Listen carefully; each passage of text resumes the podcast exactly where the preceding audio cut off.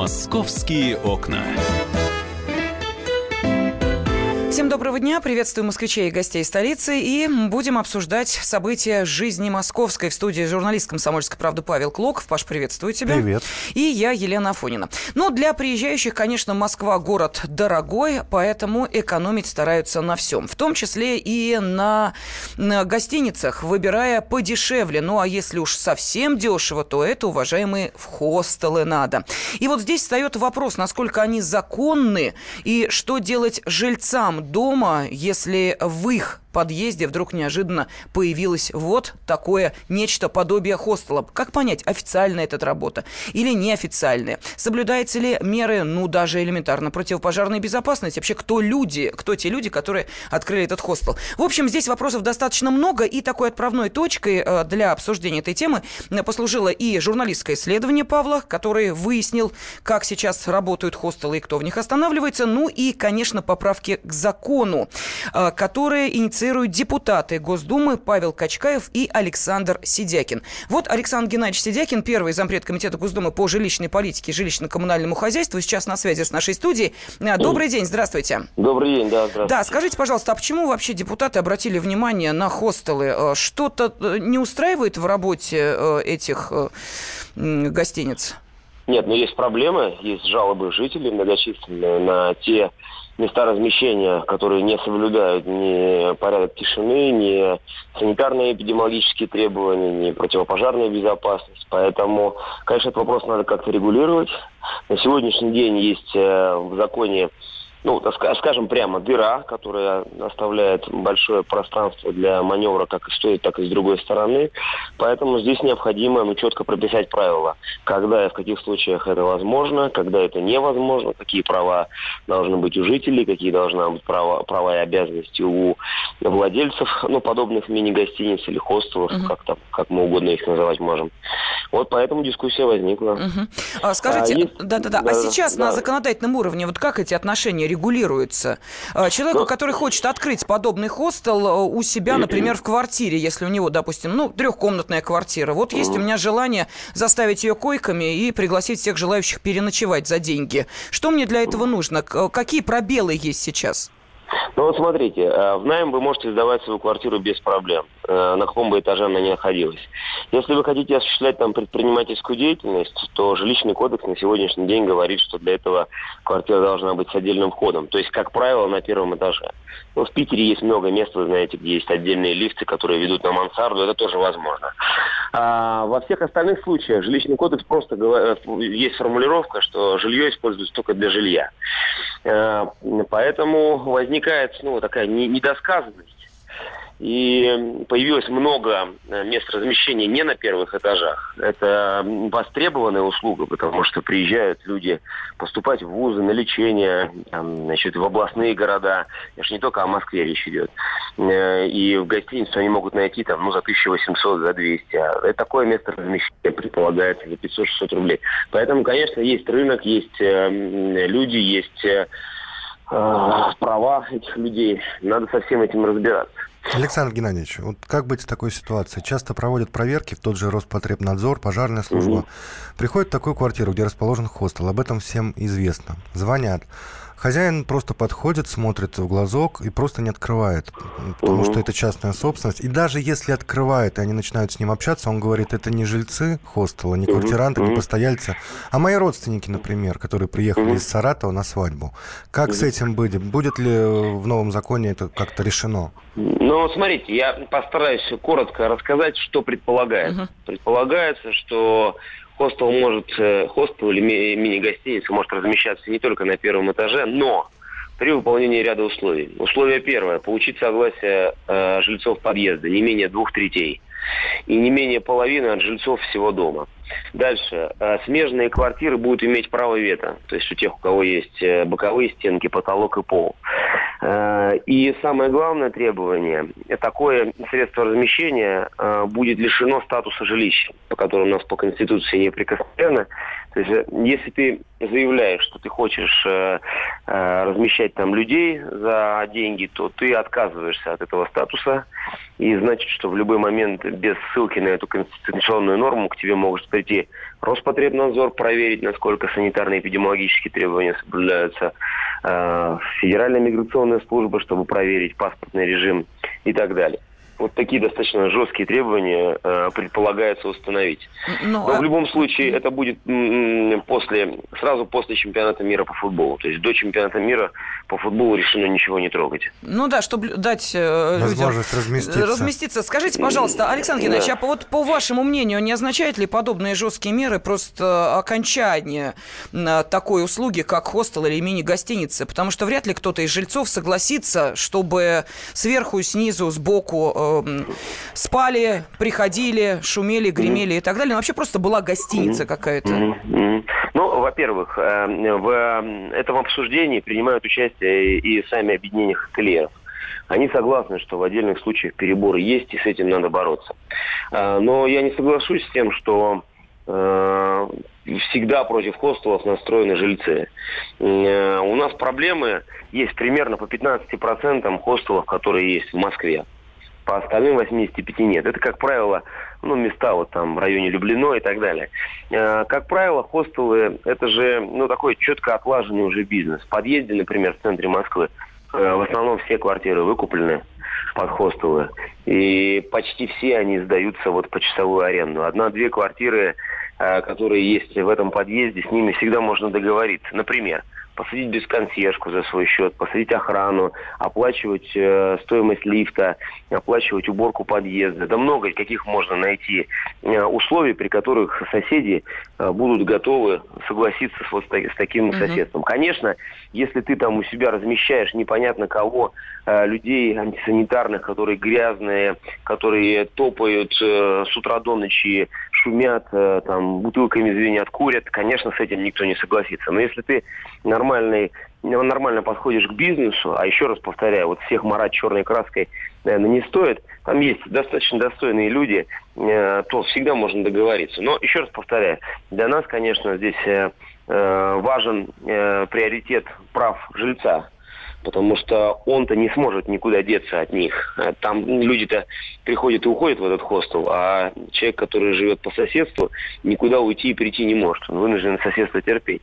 Поэтому достаточно жесткие требования, но при этом э, мы не выводим их за рамки закона, как предлагалось это сделать ранее, что давайте мы всех их выведем э, вне правового поля. Ну и что, к чему приведет? Это приведет к тому, что появится черный рынок, что это все уйдет в тень, что не будет никто налоги платить и так далее. Ну да, появится Марина Роща, Зойкина квартира. Спасибо огромное. Первый зампред Комитета Госдумы по жилищной политике и жилищно-коммунальному хозяйству Александр Сидякин а, прокомментировал нам а, свою инициативу, свое предложение о внесении поправок, которые разрешат размещение хостелов в жилых домах.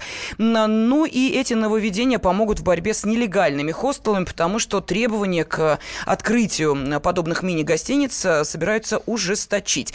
Кстати, Паш, поскольку ты проверил на себе, как работают сейчас хостелы, скажи, ты в каком из них был? Вот Люблено было упомянуто, центр Москвы. ты в какой отправился? Я был на Шавловке, угу. именно в хостеле. И плюс я был, э, не то что был, я жил и ночевал в двух общежитиях. А, а, первое общежитие на Севастопольском проспекте, и второе недалеко от станции метро Тимирязевская, тут, где мы работаем. Я даже не знаю, с чего начать. О чем, о чем э, в первую очередь сказать, о хостеле или, или общежитии? Ну, давай о хостеле, потому что о них сейчас идет речь. Ну, буквально минутка остается до перерыва, потом продолжим. Ну, правильно Александр Геннадьевич сказал, если хостел э, законный, если хозяева э, делают все как, ну, как по правилам положено, то никаких особых э, соседям не доставляют неудобств. То есть ведут себя тихо, не пьют, все это проверяется, паспорта проверяются. Берут они, как правило, славян, ну, тут уж прямо скажем, да. То есть а, фейс-контроль еще проходит? Да, да. Плюс э, комендант заходит в комнату, проверяет, не упивают ли, ведут ли себя тихо, делают замечания. А, то есть там тоже есть комендант в хостелах? Конечно. Как конечно. и в общежитиях? Как и ну, в общежитиях, Тогда да. Э, я думаю, что буквально через две минуты после перерыва мы э, должны все-таки понять, понять, чем отличаются хостелы от общежития, или это суть одно и то же. Ну и самое главное, сколько может стоить подобная услуга в столице, от чего зависит ценник. Вот об этом обязательно поговорим через две минуты. Оставайтесь с нами. Товарищ адвокат! Адвокат! Спокойно, спокойно.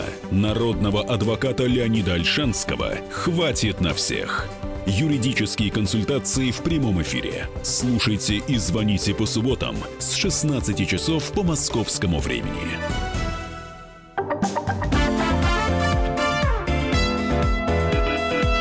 Московские окна. Эксперты подсчитали, сейчас в Москве работает свыше 360 хостелов, и это больше, чем в Берлине и Амстердаме вместе взятых. И а, как а, работают эти мини-гостиницы, чем они отличаются от общежитий, а, выяснил, собственно, не просто вот так вот умозрительно узнал, а выяснил отдохнул, если, конечно, отдохнул, Отоспался. испытал на себе журналист «Комсомольской правды» Павел Клоков, который готов нам сейчас, Паша, об этом опыте Хотя рассказать. отоспаться там вряд ли получится, особенно в общежитии.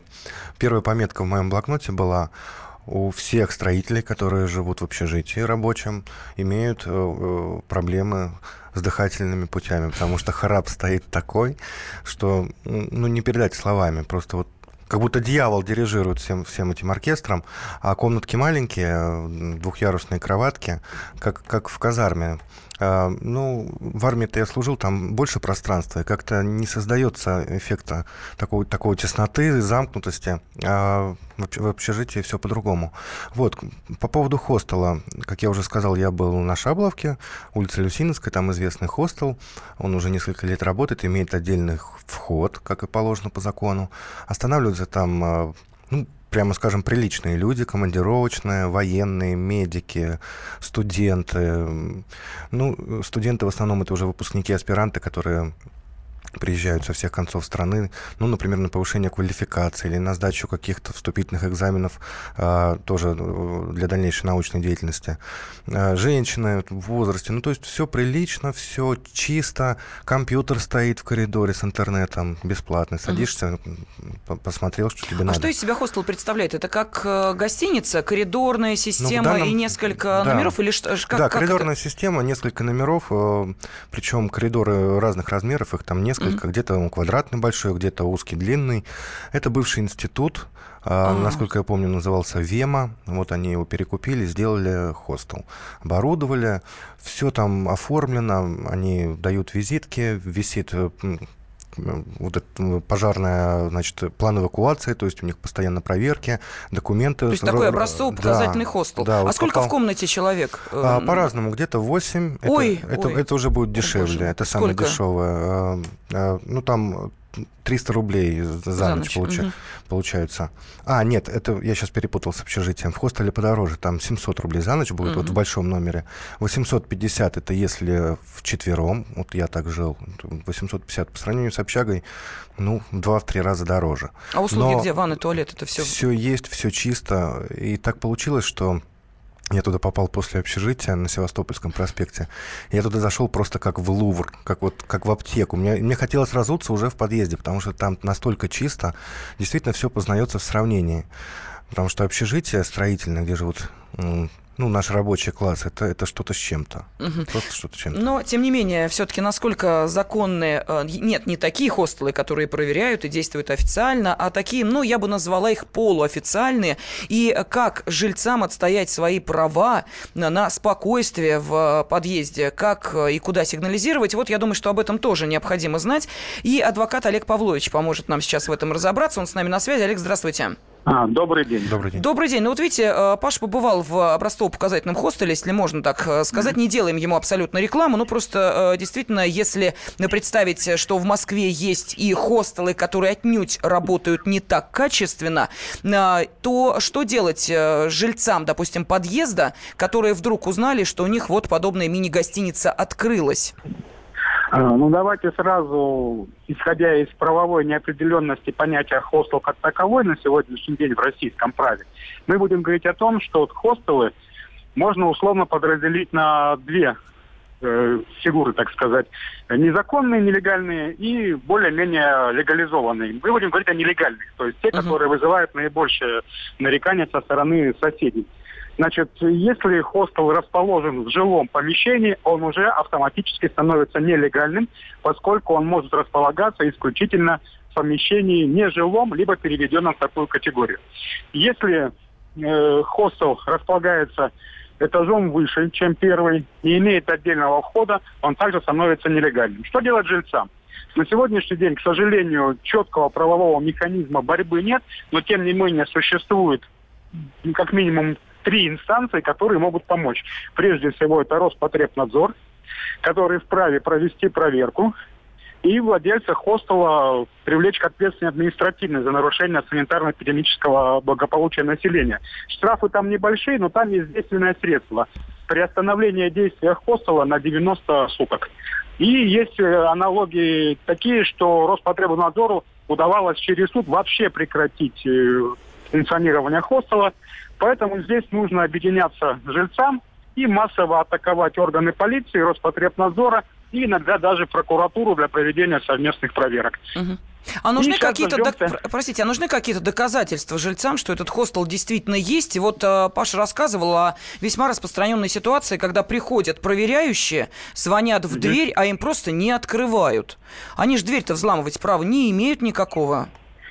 Э, дело все в том, что я не зря вот упомянул совместное производство проверок с органами полиции, органами внутренних дел, потому что если есть подозрение на то, что совершается за дверями этого помещения административное правонарушение и уголовное, ну мы говорим об административном, то, собственно говоря, можно при определенной э, процедуре при определенных механизмах э, попасть против воли жильца и а уже тогда решать вопрос, что там происходит.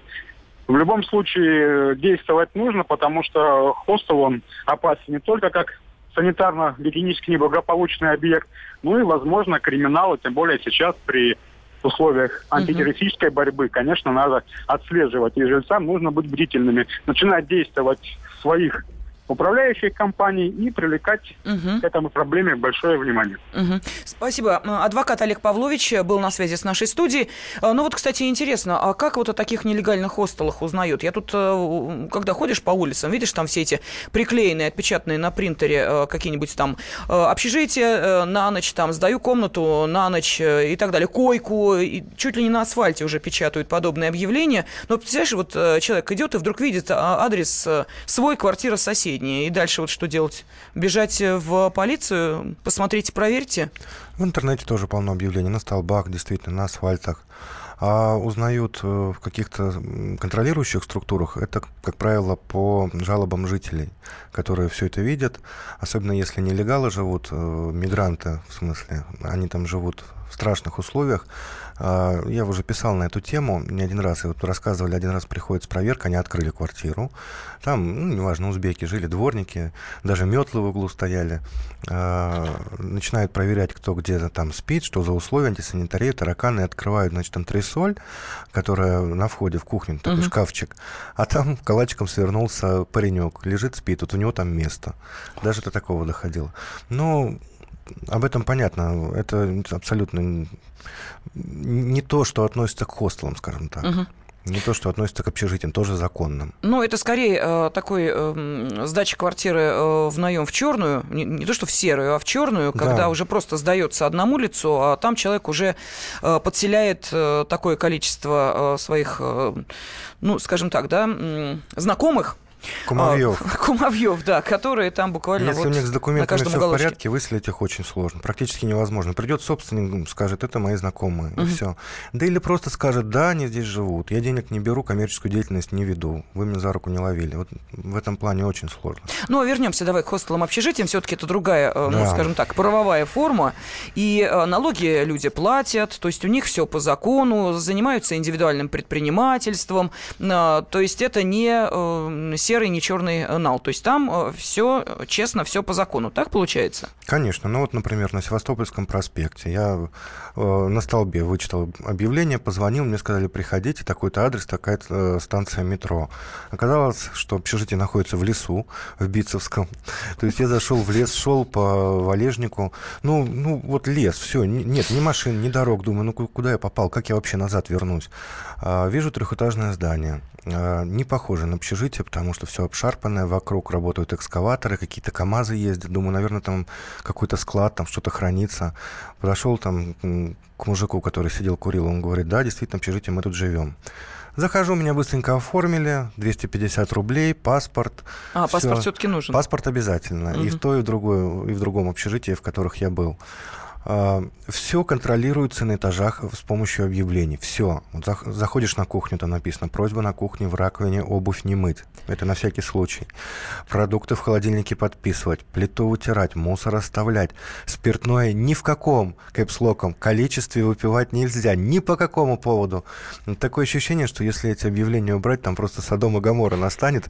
Просто на, наступит хаос, беспредел. Все начнут, все достанут ботинки, засунут в раковину на кухню, достанут бутылки начнут пить. Вот в первом общежитии, в котором я был, не было столько пьяных, как во втором. Я не знаю, успеем мы о нем, наверное, уже не успеем. Который на станции метро Тимирязевская, тоже строительное общежитие. Вот там были просто все в стельку пьяные. Самое интересное, что я ни одного не видел, кто бы выпивал. То есть они, видимо, как-то выходят, там это запрещено. А, ну, И, кстати, недавно одного выгнали за пьянку, который вел себя спокойно, не буйного мужчину. И вот они где-то э, выпивают и заходят пьяные. Да, но я тебя еще немножечко задержу в нашей студии, потому что хочется понять, насколько все-таки это прибыльный бизнес держать хостел. Об этом через 4 минуты обязательно поговорим. Мигранты и коренные жители. Исконно русская и пришлая. Культурные конфликты и столкновения менталитетов.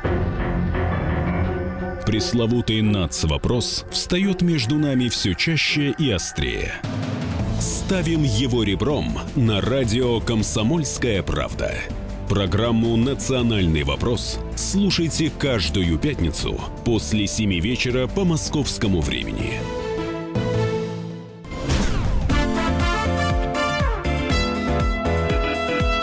«Московские окна» студии журналист «Комсомольской правды», э, правды Павел Клоков. Мы продолжаем с вами обсуждать, как устроена жизнь в хостелах и чем они отличаются от гостиниц. Кстати, для тех наших радиослушателей, э, которые привыкли в это время слушать нас э, в Москве, обращаю внимание, что на московских частотах у нас идет сейчас профилактика, профилактические работы, но вы можете слушать нас онлайн, как и делают наши радиослушатели, которые присылают нам сообщения на WhatsApp и Viber, интересуются, почему нас не слышно в машине. Но в машине сегодня до вечера нас слышно не будет. Если вы в Москве, заходите, слушайте через онлайн, интернет, пожалуйста.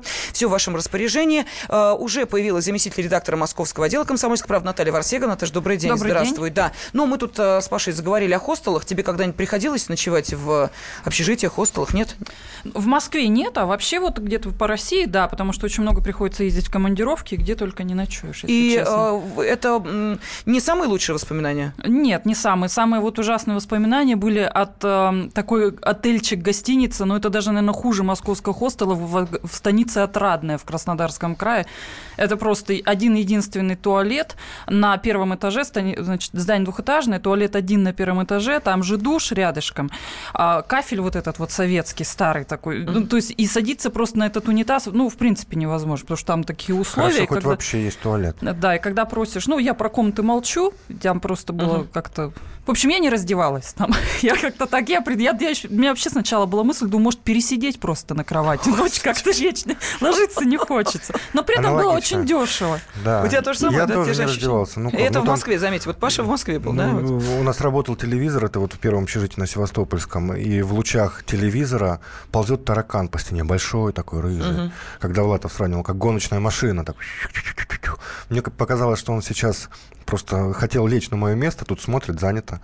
Ну и дальше пополз. А Поэтому... мне интересно, а как же дезинфекция, дезинсекция и прочие, прочие ДЭЗ, которые должны проводить э, собственники этого помещения, видимо, наверное, или те, кто э, держит этот бизнес. Вот, кстати, о цене бизнеса. Тут я посмотрела по комментариям некоторых астельеров, говорят, ну, вот смотрите, для того, чтобы нам как-то организовать хостел, э, примерно, вот, допустим, там 3-4 комнаты, нам потребуются затраты в миллион рублей, а ежемесячно ежемесячный чистый доход будет около 100-150 тысяч рублей. То есть получается, что за 10 месяцев э, вложения э, люди возвращают и начинают уже прямую зарабатывать. Вот э, что говорят сами устроители подобного бизнеса, какие их комментарии, нам тоже хотелось бы узнать. Вот, кстати, председатель Лиги хостелов Евгений Насонов как раз на этот вопрос и ответил. Аренда – это ключевые затраты. Они там занимают где-то треть, может быть. Коммуналка стоит не так дорого. По счетчикам ты все платишь, электричество ты практически не платишь. Ну, вода, да, но у тебя, у тебя есть люди, у тебя течет вода, у тебя меньше людей, у тебя меньше течет воды.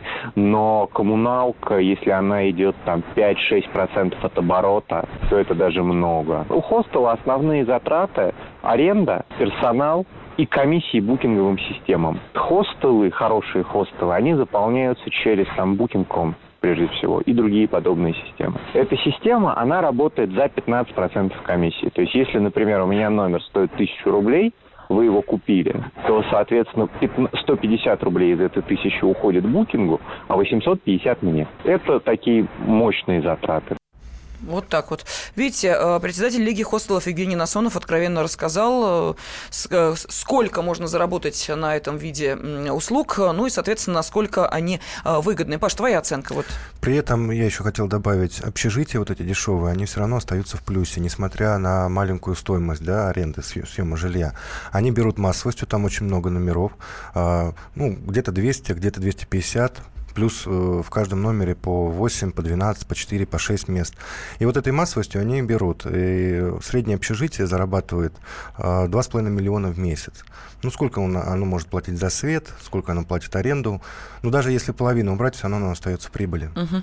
Да, ну и люди там живут э, вот буквально одну-две ночи или в общежитиях там по месяцу? Процентов, по... процентов 90 там живут на постоянке Ой, представители рабочих профессий, которые работают вахтовым методом, две недели живут, две недели уезжают, на две недели уезжают домой. Да, ну, в общем, Павел Клоков, журналист «Комсомольской правды», оценил, э, что такое хостелы и общежитие, и э, подготовил большой материал, который можете найти на сайте kp.ru и на страницах газеты «Комсомольская правда». Ну, а те, кто сейчас с ужасом э, слушал об этих условиях, в которых приходится людям ночевать, что называется, по необходимости и по финансовой необходимости, сейчас, я думаю, с некоторым облегчением выслушают информацию о том, чем сейчас живут москвичи. Конечно, речь идет о реновации. Улучшение жилищных условий всегда лучше, чем проблемы, которые связаны с тем, где тебе ночь переночевать и в каких условиях. Ну что, Наташ, столичные власти сказали, что все, дело решенное? Да, дело решенное. И вчера, наконец-то, уже окончательно посчитали количество домов, которые вошли в программу реновации, и выяснилось, что их теперь не 5144, как заявляли буквально две недели назад,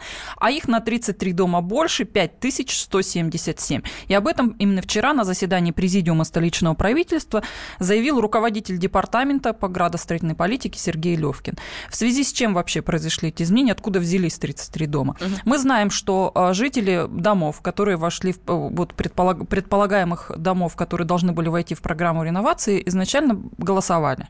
Да, они голосовали на сайте «Активный гражданин», на сайте правительства Москвы, они голосовали в центрах, а, многофункциональных центрах МФЦ, так называемых, а также можно было проголосовать на общем собрании собственников и занести все голоса в протокол. Вот самыми последними как раз обрабатывались эти протоколы. И как раз э, вот когда говорили о самой первоначальной цифре, да, 5144, то не все протоколы были учтены. Сейчас они все учтены, и сейчас уже получается вот из-за этого выросло количество домов. Но дело в том, что по некоторым протоколам, э, дело в том, что вот в связи с этими протоколами 37 домов как раз вошли mm-hmm. дополнительно в программу реновации, а часть домов вышла. Вот опять же из этих протоколов ко- кое-где жители проголосовали большинством голосов, что реновация им не нужна, и они останутся жить там, где они жили. А, но я думаю, что жителей э, тех домов, которые вошли в эту программу, сейчас интересуют э, вопросы весьма, мне кажется, правильные и практичные. А именно, э, реновация будет идти не один год, а дома уже из программы капремонта исключили. О чем, кстати, накануне сказал мэр Москвы Сергей Собянин. Ранее мы утвердили основные перечни домов, которые вошли в программу, определили стартовые дома, приступили к их строительству. Тем не менее, ряд протоколов, которые поступили по программе, по программе реновации, а, не были в свое время рассмотрены, потому что были там спорные моменты. Мы дополнительно их рассмотрели. Необходимо откорректировать программу капитального ремонта, исключить из этой программы дома, которые вошли в программу реновации, но, тем не менее, необходимо те дома, которые э, включены в программу реновации, и дальше поддерживать в надлежащем состоянии, проводить текущие ремонты, надлежащую эксплуатацию до самого последнего момента, когда дом будет освобожден и жильцы переедут в новые дома. Ну, в общем, вы поняли, да, что э, если дом исключили из программы капремонта, то это не означает, что городские власти о вас забыли, отказались, и, э, собственно, никто не будет проводить вот такой косметический ремонт, который необходим подобного типа домам, которые просто вот иногда ну, да, смотришь и рассыпаются. Программа-то не один год будет идти. Понятно, что первые переселения пройдут уже в ближайшие месяцы, возможно, даже в начале уже следующего года это все произойдет. А что делать остальным да, жителям? Потому что, насколько я понимаю, до 2020 2020 года, программа пока рассчитана, и новые квартиры должны получить больше 14 тысяч москвичей. То есть это очень большая цифра, которую, конечно, вот так одномоментно не переселишь и не построишь такое количество жилья. Поэтому э, я думаю, что теперь у собственников квартир, у домов, которые вошли в реновацию, есть достаточно весомый повод напоминать лишний раз управляющим компаниям, проводить ремонт, следить за домом и так далее, потому что на самом деле некоторым халатным таким ну, управленцам, да, которые следят за состоянием дома, наверное, может развязать руки подобные заявления, угу. что за капремонт вы не платите, и извините, значит, ничего не получите. Нет, за содержание жилья строчка есть в платежке, поэтому извольте сделать все, что положено по закону. Да, ну, по крайней мере, убирать подъезды, держать их в нормальном состоянии, проверять отопление к началу отопительного сезона и прочее, э, все это обязательно должны делать вне зависимости от того, вошел ваш дом в эту программу или не вошел. Вот, кстати, э, вход и выход. Вход и выход, что возможно, а что нет в программу реновации сейчас.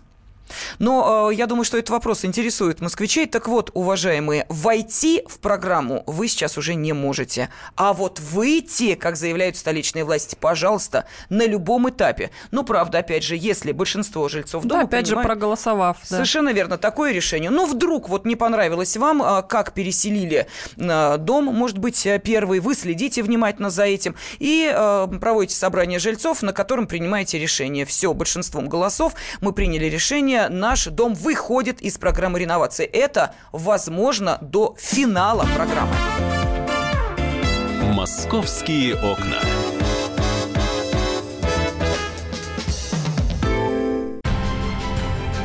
Будьте всегда в курсе событий. Установите на свой смартфон приложение «Радио Комсомольская правда». Слушайте в любой точке мира. Актуальные новости, эксклюзивные интервью, профессиональные комментарии – Доступны версии для iOS и Android. Радио «Комсомольская правда». В вашем мобильном.